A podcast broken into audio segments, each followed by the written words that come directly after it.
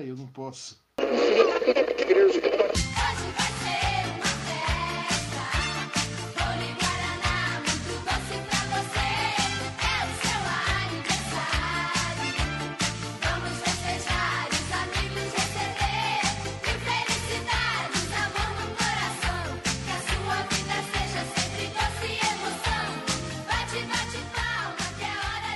Hoje vai ter uma festa. Oli Guaraná, muito doce pra você. Ei, Ed! É o seu aniversário. é aniversário de quê? Essa música é aniversário de que essa música vai dar strike na gente em todas as plataformas que a gente puder. Então você coloca Não, mas aqui uma dica do strike, se você canta a capela, você não toma strike, não. Ah, mas você vai colocar a música, eu tenho certeza. Vai? De jeito nenhum. O que estamos comemorando, gente? Semana passada não teve podcast. É, é, o Ed não estava presente no último podcast. Eu não estava presente na última live porque a vida, a vida, meus amigos, é caixinha de surpresa. A, loucura, vida, né? a, a, vida é uma loucura. Mas nós temos que tirar este momento, um momento aqui no começo deste episódio, para dizer que o enredo perfeito completou um ano. Yes! Porque eu não vou ficar caçando barulho de palmas e crianças gritando para colocar na edição. Uhul! Eu faço. Yeah! não, da última vez já deu aquele. Não, eu não vou fazer yeah nunca mais aqui. Yeah! Yeah, baby! Ai, ai, eu não posso. Você repetiu igualzinho, velho.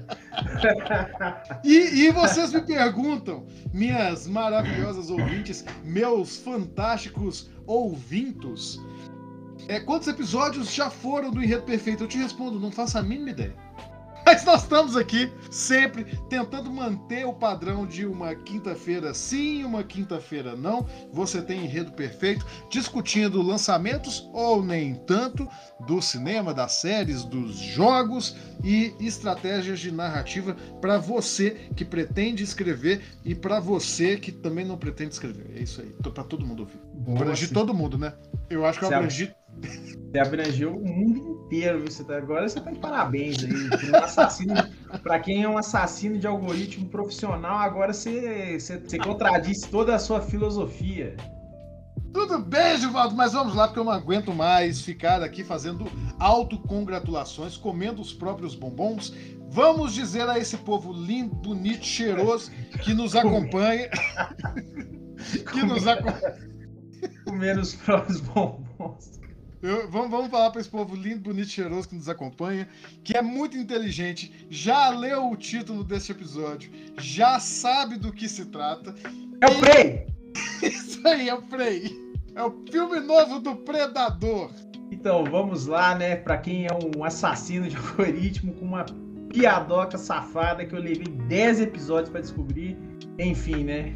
A vida complicada. É assim Como que... será que vai ser o título desse episódio, hein?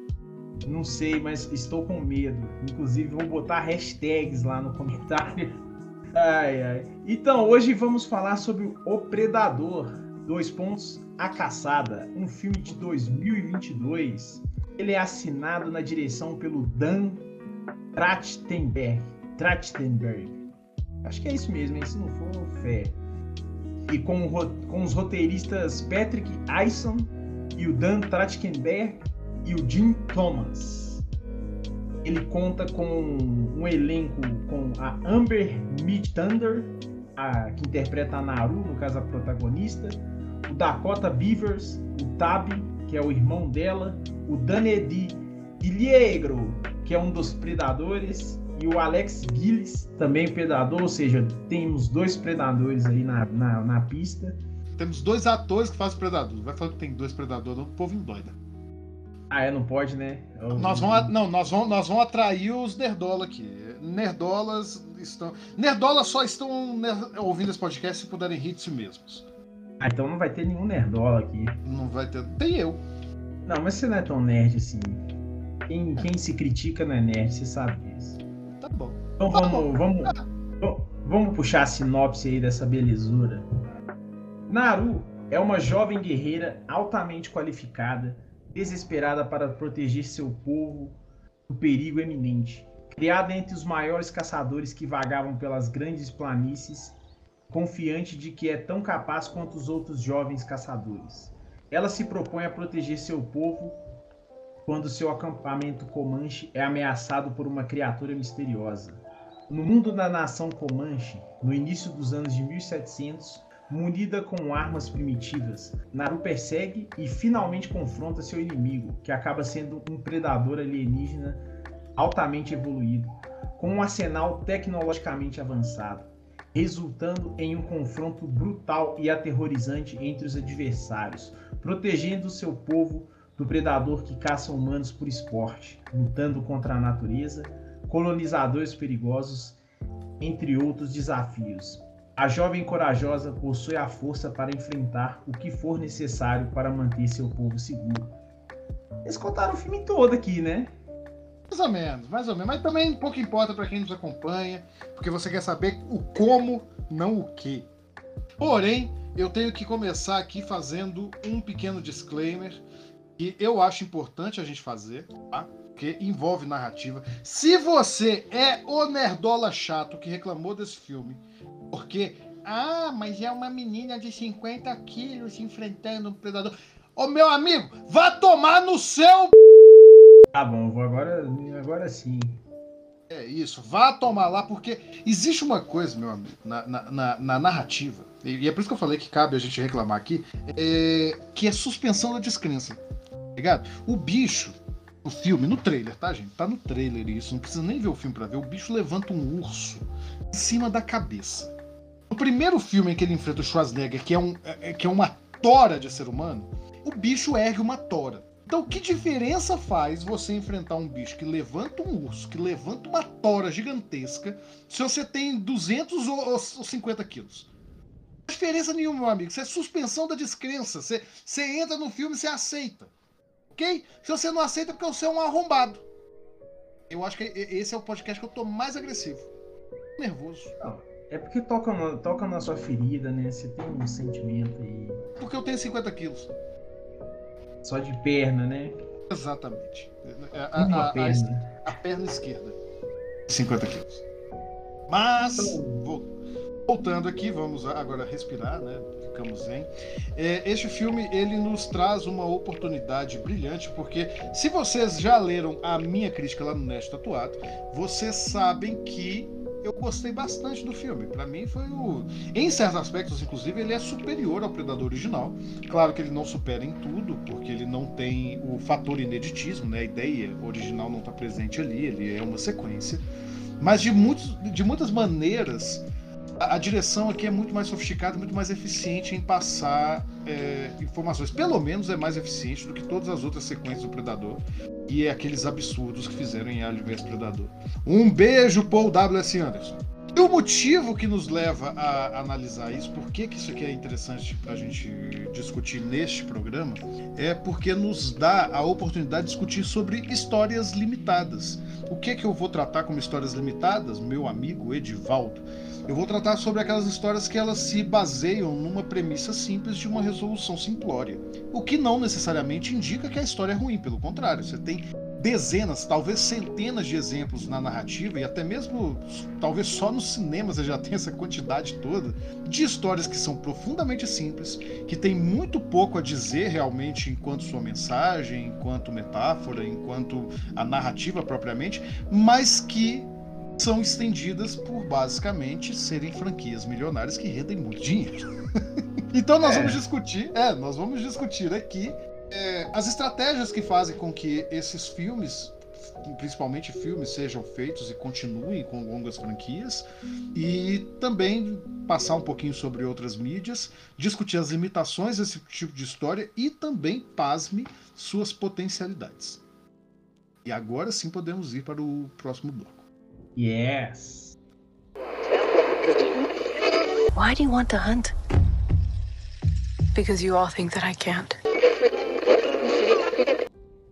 Olá, meus amigos. Estamos de volta agora para falar sobre a narrativa do Predador. E antes eu queria fugir só um pouquinho dessa da da, da nossa temática desse bloco para perguntar para o senhor Rafael o motivo desse filme não ter ido ao cinema, já que é um filme é um filme muito bom que teria uma publicidade é, muito, muito massa, assim, uma publicidade até orgânica, por ser um filme simples e, e bem executado. Só que não aconteceu, né, velho? Esse filme não viu as luzes da sala de cinema, as luzes do projetor. E por quê, Rafael? Bom, basicamente por culpa do Rato de Bermuda, né? A Disney, ela tem tratado, pelo menos de uma forma um tanto quanto controversa, os conteúdos produzidos pela 20th Century Fox que ela comprou e transformou na, na 20th Century Studios, né? E, e esse filme passou por uns problemas bem graves assim em produção, ele quase não foi filmado. Teve uma, uma disputa judicial muito grande entre os criadores do personagem e a Disney. Uma, uma disputa, assim, eu diria até bastante suja. A Disney levou o, o, toda essa confusão para tribunais onde ela tinha mais chance de vencer e tudo, e acabou que o filme foi feito. E para além disso, ela precisa de catálogo para Star Plus, né? O Star Plus ele de todos os streamings mais, mais conhecidos aí, ele é aquele que tem um catálogo mais minguado, até por conta dessa política da Disney de meio que segurar, de colocar na geladeira as produções da Fox. Então, realmente é um filme que passou por muitos percalços e, e foi feito para alavancar um projeto de streaming em detrimento do cinema mesmo. O que, particularmente, aqui falando de, de aspectos como a fotografia, trilhas sonoras, coisas, é, eu queria ter visto esse filme no cinema. Sim, sim, era um filme que ele, ele cresceria demais na, na, na telona. Mas vamos já avançar aqui sobre o que estamos falando, né? Sobre o tal feijão com arroz, né, Edivaldo? E o que é uma narrativa limitada, né? Vamos agora dar uma destrinchada no, no que a gente comentou agora há pouco no primeiro bloco. São histórias que têm um, um coração muito simples, sabe? Uma, uma, uma resolução, um, um, um escopo muito pequeno. Para poder dar o exemplo do que tá me levando aqui a pensar essas coisas, eu vou sair um pouco do cinema e vou falar de um de uma arte um pouquinho, só só um pouquinho mais antiga e mais consolidada, a literatura. É, só um pouquinho. Só um pouquinho. Só um pouquinho. Na literatura, você tem uma distinção muito bem, bem feita, assim, muito clara, nítida de verdade, entre produções curtas, narrativas curtas e narrativas longas. Em língua portuguesa, eh, a gente convenciona tratar basicamente como três grandes tipos de narrativa.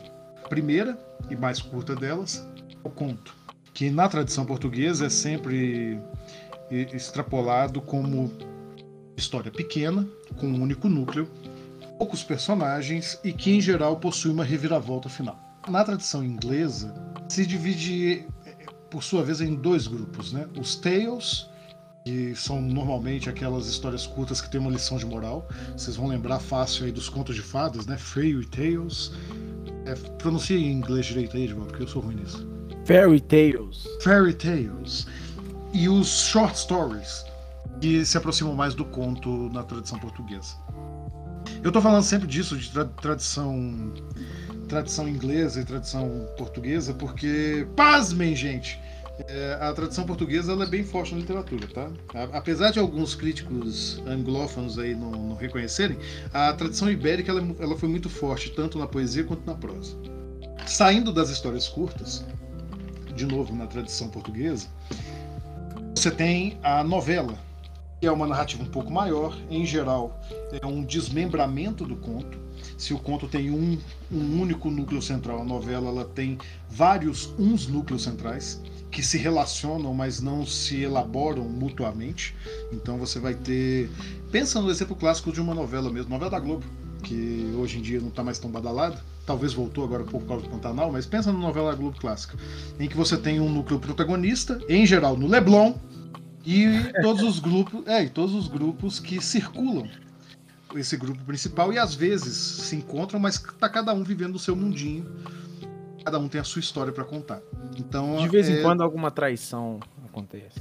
De vez em quando. A novela brasileira nem gosta desse tropo. Mas pensando mais ou menos nisso, trocando assim de uma maneira muito simplificada e burra até, é, uma novela seria vários contos misturados ali, interligados por pequenos fios narrativos.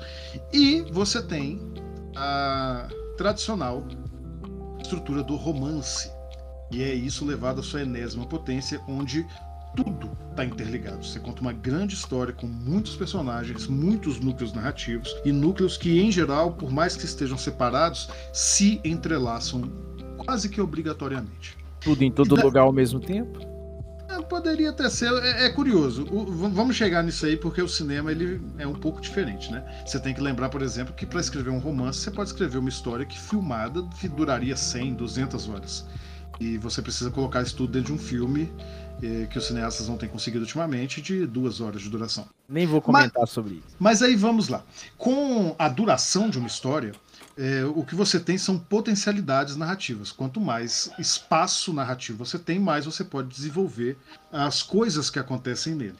Então, o conto ele é um espaço profundamente limitado. Há uma célebre frase que é atribuída a Cortázar, mas que não é do Cortázar, que diz que um romance é como uma luta de boxe vencida pelos pontos. E o conto, por sua vez, é uma luta vencida no nocaute. Isso por quê? E, e, não é do Cortázar, não, tá, gente? Eu não vou de, discorrer aqui sobre essa frase, porque tem muita discussão sobre ela, etc, etc, etc, mas eu gosto da definição. Eu gosto, tá? É, o conto, ele tem um espaço muito limitado de tempo, você precisa resolver aquilo muito rápido. E a narrativa curta, seja em qualquer mídia, ela deriva dessa, dessa limitação de você precisar entregar tudo com a maior potência, com, com maior impacto muito rapidamente enquanto que outras formas de narrativa mais longas, em geral, tem tempo ali para você para você se encantar com elas e tudo isso. Perceba que nós estamos falando coisa que quem já ouve nosso podcast vê a gente falando de elementos de filmes vários, dos momentos de encantamento que funcionam a narrativa, que constroem emoção e tudo. No cinema, pela própria limitação de tempo, mas pela grande gama de sensações que ele é capaz de proporcionar graças a, ao fato de ser sequencial, ao fato de você ter múltiplas artes integradas ali, o som, a imagem, é, você consegue trabalhar isso às vezes de uma maneira que, que você consegue encaixar tudo ali. Então você tem filmes que são profundamente contemplativos como um romance onde você vai trabalhar o tempo e a experiência do espectador através realmente ali da, das emoções que a cena vai gerar, emoções de, de, de deleite, de, de se demorar diante da imagem, né? ainda que seja uma imagem que dure alguns segundos, mas a percepção dela acaba ficando. Né? O Ed sabe disso muito mais do que eu, porque é muito mais cinéfilo que eu. Assim, é, eu eu acho, achei muito interessante todo o panorama que você deu para poder falar sobre a narrativa de Prey, porque ela se encaixa muito nisso, né? Ela até a metáfora do, da luta de boxe que é, vencida, que é vencida do nocaute ali, talvez o Prey seja seja esse estilo, né, de, de narrativa, porque é uma coisa muito simples, são são padrões muito simples, padrões de construção de personagem, de construção de caráter, de passagem de tempo. Uma coisa que é muito legal que o filme, eu, eu, a sensação que eu tenho com o Prey é que ele é um filme muito honesto. Em momento nenhum ali ele tenta, ele tenta, ele tenta ser mais do que ele realmente é. Eu acho que essa aceitação do que ele realmente é torna ele um grande filme e também uma grande experiência, né? Porque até uma brincadeira que eu tinha feito assim off, não, não foi com você, mas é que o Prey seria um, um, diretor que pegou um roteiro ruim e conseguiu fazer um bom filme, entendeu? Que ele consegue construir muita coisa através da imagem que talvez o roteiro não entregasse. E eu acho que esse talvez seja assim, depois das atuações, é lógico, né? Seria o, o segundo grande pilar que sustenta o Prey, concorda comigo? Não, você colocou uma coisa aí que, que eu vou até um pouco mais além. Não, não é apenas o Prey que é essa, essa história simples. A, a premissa de Predador é muito simples. E, e, eu acho que aí você começa a perceber a distinção de uma franquia que é calcada numa história limitada, limitada né, ou limitante, porque você está sempre tentando buscar mais dela. Vamos, vamos dar exemplos mainstream para não ficar puxando aí, fazer uma comparação desmedida entre Predador e o Poderoso Chefão. É. não, mas vamos, vamos dizer Star Wars. O classicão, Guerra nas Estrelas, lá o primeiro que virou episódio 4 agora. É, quando Guerra nas Estrelas foi lançado, ele era um filme que tinha um potencial de expansão muito grande. O universo que o George Lucas tinha imaginado, ele não tinha sido apresentado nem em uma fração naquele primeiro filme. E isso instigava não apenas do ponto de vista de realmente você ter mais a mostrar, mas também do ponto de vista de o que eu posso pensar a respeito disso. Tudo bem que tudo ali do George Lucas é meio que uma filosofia barata, mas é uma filosofia barata muito expansiva, que se molda e se adapta para tudo. Tanto que você tem aí sequências, mais sequências, séries e mais séries saindo Star Wars e ele não se esgota. E até um exemplo, um exemplo contemporâneo também que eu acho que encaixa muito bem é o Naruto, né? Acho que o Naruto também é muito. Sim, porque é, é um universo rico. Isso, isso. Mas o, o, esse paralelo com, com o Prey, eu acho que é isso, velho. É um pegar uma premissa extremamente boba. Boba, no, não tô falando no sentido pejorativo. É, não, mas, mas limitante, limitante. É. Um outro exemplo que eu ia dar, o outro exemplo que eu ia dar, e, e para você ver assim como, como, é que eu realmente estou pegando exemplos mainstream total. Eu falei de Star Wars, agora eu vou falar da Marvel. A Marvel, ela, ela parte de uma história limitante. O que é a história limitante da Marvel? O super-herói. Você pode fazer o que for ali. No final das contas, o coração do, dos filmes da Marvel é sempre uma jornada de apresentação de um super-herói, de superação, de vencer o seu adversário e só. E o que, que a Marvel tem feito, e, e aqui, a, a, despeito da gente gostar ou não, é, eu, do ponto de vista de construir ali uma franquia decente, a, a Marvel tem acertado muito bem ao perceber esse fator limitante e agora partir para uma jornada de inserir elementos de outras, outras formas de contar história dentro da jornada do super-herói. Então, se antes você tinha ali o Homem de Ferro, o Homem-Aranha, basicamente tendo a mesma aventura, só mudando a maneira como ela, ela ocorre, mas o seu, sua linha narrativa sendo a mesma. E pode jogar todos aí, Homem-Formiga, Doutor Estranho, Capitão América, é sempre a mesma história. E aí agora você faz séries como da, a série da, do Gavião Arqueiro, a série da Miss Marvel, a série do Cavaleiro da Lua, onde você tem elementos do super-herói que são exatamente idênticos a tudo que a gente já viu, mas incorporando elementos de outros gêneros para tentar dar um pouco mais de vivacidade.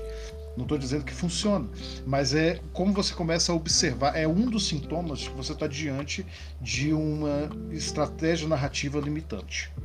Outra maneira de perceber isso, e aí sim se expressa tanto em Predador como em outra franquia que a gente já discutiu aqui, volta lá no podcast para ouvir e, e, que isso acontece muito, que é a franquia Alien, as duas andam sempre lado a lado, né, Predador e Alien, e, e você percebe que existe um outra, uma outra característica de narrativa limitada ali que é a necessidade de toda vez que você vai fazer um novo filme, você ter que repetir o, o sucesso do anterior. Então, isso aconteceu comigo. Eu estava ouvindo o, o audiolivro do, do, do roteiro não filmado do William Gibson para Alien 3 e de verdade assim para mim que já vi tudo possível de Alien quando eu comecei a ouvir eu falei assim dá para pular a primeira meia hora porque eu sei o que vai acontecer. Eles vão chegar no planeta, vão encontrar tal coisa, um alien vai aparecer, vai começar a matar um por um, as pessoas não vão acreditar. Sabe Sexta-feira 13? É mais ou menos isso. É mais ou menos isso. A primeira meia hora desse filme você pode descartar. Porque você, você já viu isso antes. E, e, meio que isso acontece em todas as, as histórias do Predador somado a um outro problema que é outro fator de você perceber que você está diante de uma narrativa limitante. E isso vale tanto para você, espectador, observar o que você está assistindo, como você, para escritor, para perceber o que você mesmo está escrevendo. É a síndrome do mais e maior. Aconteceu é. em todos os filmes do Predador. Você repete a fórmula, mas coloca um elemento mais assustador, mais grandioso, com mais ação. Mas assim, eu, eu boto muita fé no, no que, que você tá falando. E o Prey até, assim... Eu acho que a, uma das palavras para falar sobre o Prey é autoconsciência.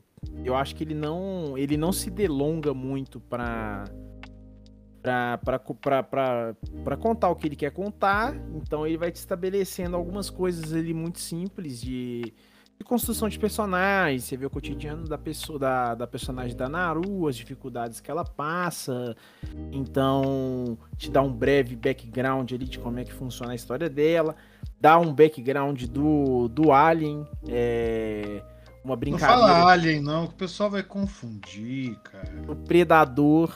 Do Predador. É, dá um background do Predador através de algumas pequenas metáforas ali muito bem utilizadas assim e também utilizadas de uma forma uma forma concisa, né, que se se passasse um pouquinho do ponto ali já ficaria cansativo, a gente a gente já começaria a perder o interesse no filme. E é uma coisa que não acontece aqui, a gente se mantém nas um pouco mais de uma hora e meia de filme, a gente se mantém muito conectado com a história, é, se divertindo bastante e torcendo pros clichês do cinema, tipo o cachorro não morrer. Então, é, a palavra competência também, né? Eu acho que assim, porque o que me impressionou no- no- na história do Alien foi isso, velho. É os camarada pegar e tirar leite de pedra mesmo ali de uma de um de uma de onde que não tinha muito pra onde correr e ainda assim conseguir entregar um, um excelente filme que pra mim como não sendo um fã da, da- não sendo um fã da franquia me diverti muito. E pra você que adora a franquia também se divertiu muito assim.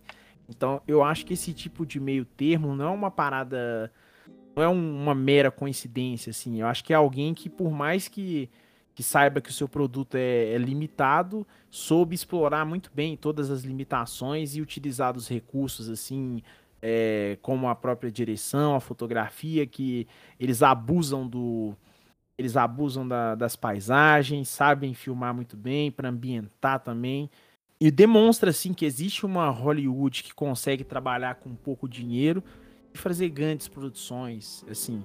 E até ressalto novamente que é uma pena de desse filme não estar no cinema. Tava ouvindo a trilha sonora que eles fizeram, uma trilha sonora caprichadíssima pro filme.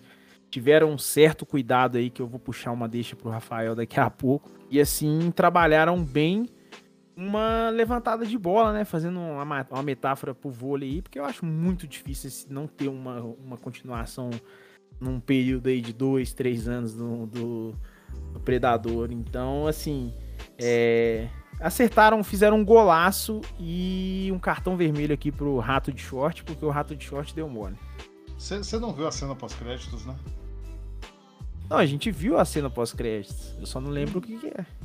Não, você, não viu, não. Eu lembro que a gente tava assistindo, a gente falou que não tinha, depois eu descobri que tinha. Uma cena pós-crédito muito inteligente, na verdade. Mas não vou contar aqui, não. Quem for, quem assiste, assiste os, os créditos, os, os meios de créditos todos até o final. Que a cena pós-crédito dura literalmente 3 segundos. Mas é, é, Eles querem fazer mais um sim. O ponto é. Você usou uma palavra aí que eu acho perfeita pra gente dizer aqui, que é consciência. Isso é uma palavra? São duas palavras? Tem hífen? Se tiver hífen, é uma palavra. Enfim. Consciência ou sem ciência? Não, autoconsciência. São duas palavras. Eu vou me dar duas palavras aqui agora. Parabéns. Então vamos lá. Por que autoconsciência? Porque o Trachtenberg, ele realmente ele evita esses tropos do mais maior. Ele evita esses tropos da, da repetição pura e simples. E ele faz uma coisa que, como você disse, é muito louvável. Ele traz elementos dessa grande narrativa para pequena. Então você tem momentos de contemplação, você tem pontos ali de discussão que nunca foi abordado do Predador. Eu vou entrar agora aqui no ramo que eu odeio, que é o ramo da psicanálise da narrativa. Poder dizer, veja bem, assim, há, há muito já se diz que o Predador, e isso até é meio óbvio, que o Predador é um filme que trata sobre os horrores da masculinidade, né? E aqui nada, não pense aí em coisas, estudos de gênero, nada disso, não é psicanálise mesmo, tá, gente? Psicanálise sobre como a virilidade pode ser agressiva, como você tem um choque de virilidades. E faltava a Predador você ter realmente essa discussão do choque entre a masculinidade e a feminilidade. Perderam essa oportunidade fazendo Alien vs Predador, porque os filmes Alien, a gente já discutiu isso lá no nosso podcast o Jabá de novo, vai lá ouvir. Se você não foi ainda, vai ouvir depois que você terminar. O, o, você vai lembrar, Ed, quando a gente conversou, que o filme Alien ele é sobre maternidade. Absolutamente é sobre maternidade. E quando fizeram Alien vs Predador, você tinha um personagem que vem de um filme que trata sobre maternidade, um personagem que vem de um filme que trata sobre masculinidade, e era só trocação franca. A única coisa que tinha É no um filme jeito era, certo de resolver essas questões. né? era trocação franca.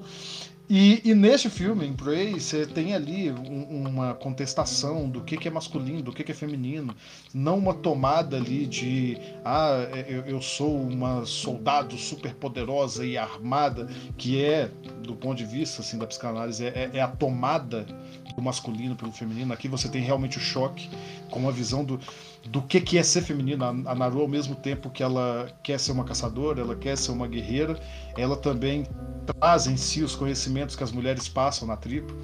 Então é muito legal você ver como é que o filme coloca essas questões sem necessariamente ficar presa nelas, né? Se permite discutir de uma maneira mais ampla, mas sem se aprofundar demais, porque essa não era realmente a proposta. Né? A proposta era ser um filme, então ele, ele fica ali no limite. E ele faz outra coisa, de novo, para você aqui que porventura vai escrever. Isso eu não vou poder te dizer se é bom, só o tempo dirá se vai funcionar. Para mim funcionou assistindo, mas os anos vão dizer se vai continuar funcionando, que é o uso da subversão da expectativa, né? Em vários momentos o Trachtenberg ele faz referências a- aos filmes do Predador, te faz pensar que você vai ver aquilo que você já conhece, para logo em seguida não, logo em seguida não, vou, vou fazer outra coisa, vai acontecer outra coisa. Então a quebra de expectativa bem dosada, ela também funciona em especial com histórias ou conceitos que já estão muito cimentados na cabeça do público, sabe? Então, assim, isso eu digo que eu não sei se vai funcionar, Ed, porque pra mim colou, mas daqui a um tempo a gente pode achar brega, né? Daqui a um tempo vai saber. Vai saber. Realmente isso aí eu acho que fica em aberto. Mas você disse que ia me dar uma deixa, ia me perguntar uma coisa. Agora eu tô curioso. O que, que você ia me dar uma deixa? Porque você não. Assim, primeiro eu só queria falar pra nossa audiência aí de quatro pessoas. Que. Agora são cinco. São Agora cinco. são, são cinco, né? Estamos crescendo. Estamos crescendo, família. Inclusive, se a gente for fazer um. Se a gente for fazer uma relação entre os. Mesa Cash. Se a gente for fazer uma relação entre os Pix que a gente recebe com a nossa audiência, a gente tá indo bem pra caralho, então. Indo bem pra caramba. Tá indo bem pra caramba. E, e- e- e nós vamos fazer um Mesa Cash. Não, não vamos. É... Eu queria falar assim, que foi o primeiro filme, né, velho, que a gente assistiu juntos, né? A gente já se conhece há muito tempo, mas é, esse foi de fato um primeiro filme que assistimos juntos e foi uma experiência muito massa. Eu até brinquei com, até brinquei com você e você escolheu esse filme, você tava ansioso pra assistir ele, falou, velho, vamos assistir essa porra desse filme. Eu falei, mano, pode ser que você estrague a nossa experiência aí, nosso primeiro filme. E tá parecendo meio romântico aqui, né? Es- Não escrevam, não escrevam fanfic sobre isso, gente. Pelo amor de Deus, o mundo já tá cheio de mesa cast e de fanfic. Rafael, volta, recobra, recobra, tá tudo bem. Volta. Mas Oi? como assistir esse filme uma vez não seria suficiente pra você, com um detalhe muito especial, que o filme ele também foi dublado na linguagem Comanche, correto? Correto. Então eu gostaria que você desse pra gente aí um panorama de como é que foi a, a assistir o filme na língua Comanche. Eu vou voltar a ficar pistola. Porque esse filme eu devia ter sido filmado em Comanche. Eu me lembro, eu, eu falei isso com, com o Ed na hora que a gente assistiu, seleta audiência que nos ouve, que a gente deveria ver o filme da maneira como ele foi lançado. Afinal, esse é o produto final, né? Foi filmado com, com os atores e atrizes falando em inglês. Tá ouvindo, Homem do Norte? Tá ouvindo, Homem do Norte? Mas é um filme que, em Comanche, ele ganha muito. Porque. Porque dá mais, dá mais verdade, mais credibilidade, entonação soa melhor. O filme ele, ele, ele ganha mais espírito em Comanche, mesmo com as limitações da dublagem. Ele está disponível em Comanche no, no Star Plus. Você pode assistir. Para quem vê filme dublado não vai nem perceber a diferença. Eu não percebo. Mas assim, quando você faz uma, uma, uma escuta mais atenta, você percebe ali problemas de sincronização, problemas do som. Então, é, é de verdade, esse filme deveria ter sido filmado em Comanche, devia ter legenda. Mas eu achei, de novo, uma, uma consciência muito grande do diretor, que você percebe que é uma adequação ao roteiro, porque ele queria filmar em Comanche. Que os colonizadores, quando chegam, eles não são britânicos, eles são franceses. E. Ah, velho, isso, isso. Deixa eu só falar disso aí. Fale. Isso foi uma, uma sacada muito foda dos caras. Muito De duas foda. formas, na verdade, de duas formas, na verdade, que mantém essa, a- a- essa confusão, né? Porque a nosso ponto de vista é o ponto de vista dos protagonistas da, da, da Sim, comunidade sim. Comanche, então a gente também não entende o que eles falam. Quer dizer, Sim. eu entendi um pouquinho porque, porque eu entendo francês. Não, mas é, mas, Mas- é bagunçado também. ali, bagunçado. Não, não é um, não é aberta a língua que eles estão falando. M- Mas funciona narrativamente também, porque mantém o distanciamento com essa nova trupe de personagens que aparece no terceiro ato, que estão ali só para ser bucha de canhão. Então, enquanto, isso enquanto no incrível, caso. Isso, foi, Doido, isso foi incrível. enquanto o predador está matando os comanches, por mais que sejam personagens que são tratados ali de novo, gente, isso é estrutura narrativa, tá? Isso é técnica narrativa, que são tratados como em certa medida odiáveis, né? De novo, em Comanche isso ganha camadas, tem umas camadas pela entonação de voz e tudo, que, que é, é fantástico, tá? Esse filme deveria ter sido filmado em Comanche, mas é, você ainda sente algum pesar, você fala assim, pô, esse cara foi babaca com a Naru, mas ela conhece ele, né? Ele é amigo dela. né? Cresceu com... Você sente um peso ali quando, quando os Comanches estão enfrentando o Predador. E quando são os colonizadores, que estão ali basicamente para servir a narrativa como o grande espetáculo sanguinolento da, da, da, da película, né? É, Yeah! Você já não tem mais nenhum apego emocional por eles, pelo contrário, e- eles estão ali realmente para ser partido ao meio, para ver sangue jorrar e tudo. E aí fica uma coisa, já que o Edivaldo sempre fica falando sobre qualidade do filme e coisa e tal, enfia a crítica no meio da narrativa, né, Edivaldo? Sempre. Estamos aí para poder dizer que, inclusive, essa é uma das poucas coisas que realmente o filme original sobressai absolutamente. Porque o filme original ele, ele tem esse enfoque na violência, né? Aqui, como, como tudo que é feito por grandes co- co- corporações hoje, né, em especial pelo Rato de, de Bermuda, O rato é um de predador. short. é, é um predador, é um predador da Disney, né? Por mais que esteja no Star Plus, é um predador da Disney. Então, você não tem aquela violência feia, nojenta, grotesca mesmo do primeiro. É, é uma violência muito plástica, né? Então, por mais que você tenha ali cabeças explodindo, cortes, é, é- é uma violência plástica, bem típica dos filmes de hoje. E, e eu acho que isso falta. Isso falta porque é, é- é a grande catarse. E isso acaba tirando o peso do terceiro ato, o que deve ter levado muitas pessoas a realmente não sair como o filme da vida delas, ou o melhor filme da franquia. Estou falando para pessoas sensatas, não estou falando para você, nerdola, que reclamou que a Naruto tem 50 quilos. Para você que reclamou que a Naruto tem 50 quilos, e fie uma lança de predador no seu. E vamos para o terceiro bloco. Vamos terminar isso aqui antes que eu fique mais nervoso. Eu só tenho dois modos hoje, ou, ou eu quero pegar o Ed, ou eu quero xingar todo mundo. Então nós vamos encerrar antes que eu enlouqueça. Tudo bem? Esse mix firme complicado, hein, amigo? Até o próximo bloco! Why do you want to hunt? Because you all think that I can't.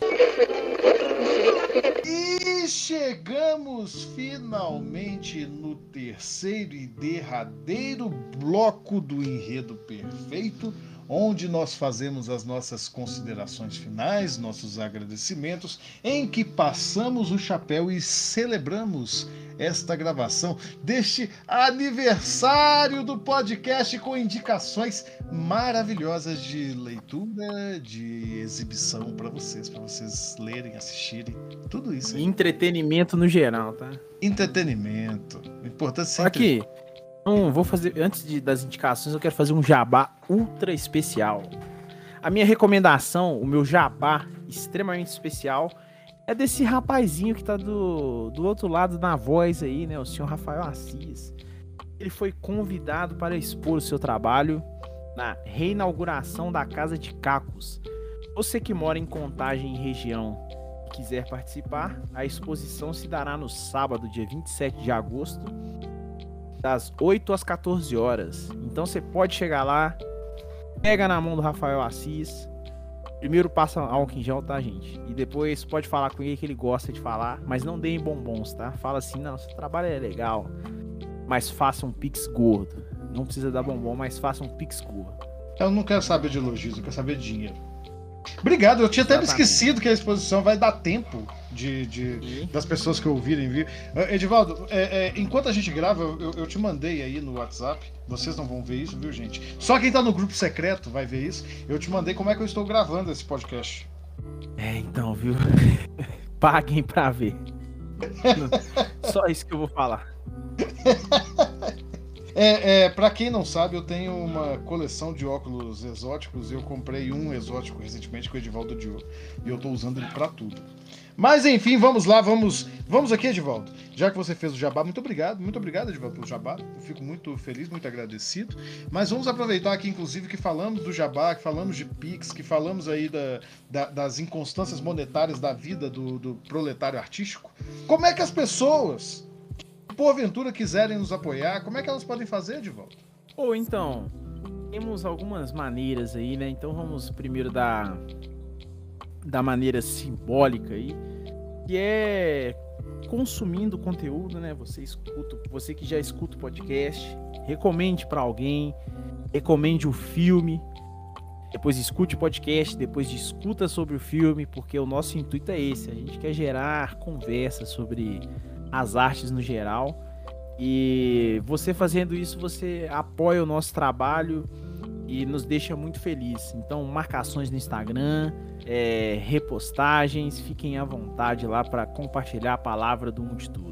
E Agora, se alguém vamos... quiser muito mais, Edvaldo, gostar muito do nosso trabalho e realmente quiser manter a gente bem alimentado, gordinho, assim, forte, e também os nossos pets, como é que elas podem nos ajudar? Você pode fazer um Pix, um singelo Pix para o assis.umdetudo@gmail.com. Não tenho repetir assis.umdetudo@gmail.com. Só para lembrar, gente, eu não te tô, deu tempo, eu não, te deu tempinho. Eu não tô fazendo o, o jabá na, da forma que eu gosto de fazer, porque já tá bem tarde aqui. Não vou falar a hora que a gente tá gravando, senão vai tá bem tarde. E também a outra forma de nos apoiar é, comprando pelo nosso link de associado na Amazon. Lá você vai comprar os seus produtos de uma forma geral e utilizando o nosso link pinga um capilézinho aqui pra gente, para os gatos e os cachorros ficarem bem alimentados. Isto aí! E chegamos aqui então às nossas considerações finais. Edivaldo, o que, que você achou porventura desse filme? Você indica ele para alguém? Você, você acha, apesar de não ser um fã nem de terror, nem de ficção científica, você, você gosta aí dessa. Nem de ET, eu não fecho com ET, ET também não. Véi, eu, eu adorei esse filme. É, a gente foi assistir ele numa circunstância que teríamos muito prejuízo se o filme fosse ruim. Que bom que o filme foi muito bom, foi muito divertido. Foi uma experiência muito legal ter assistido esse filme com você, meu amigo. Então, foi uma excelente escolha. É, eu super recomendo esse filme. Se você tiver a possibilidade, já tiver o Star Plus assinado, assista. É um filme pequeno, de uma hora e meia, que você vai se divertir. Então, pega a pipoca e se permita, né? Se permita.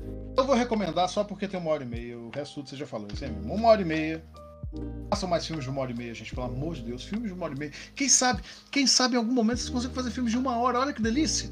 Filmes de 20 não, minutos. Aí não. Ah, quero, não. quero. Tem filme de 20 minutos que é maravilhoso. Entendam, última coisa aqui, de verdade. Entendam, vocês que são produtores, são roteiristas, são escritores, entendam o tamanho que a sua história tem.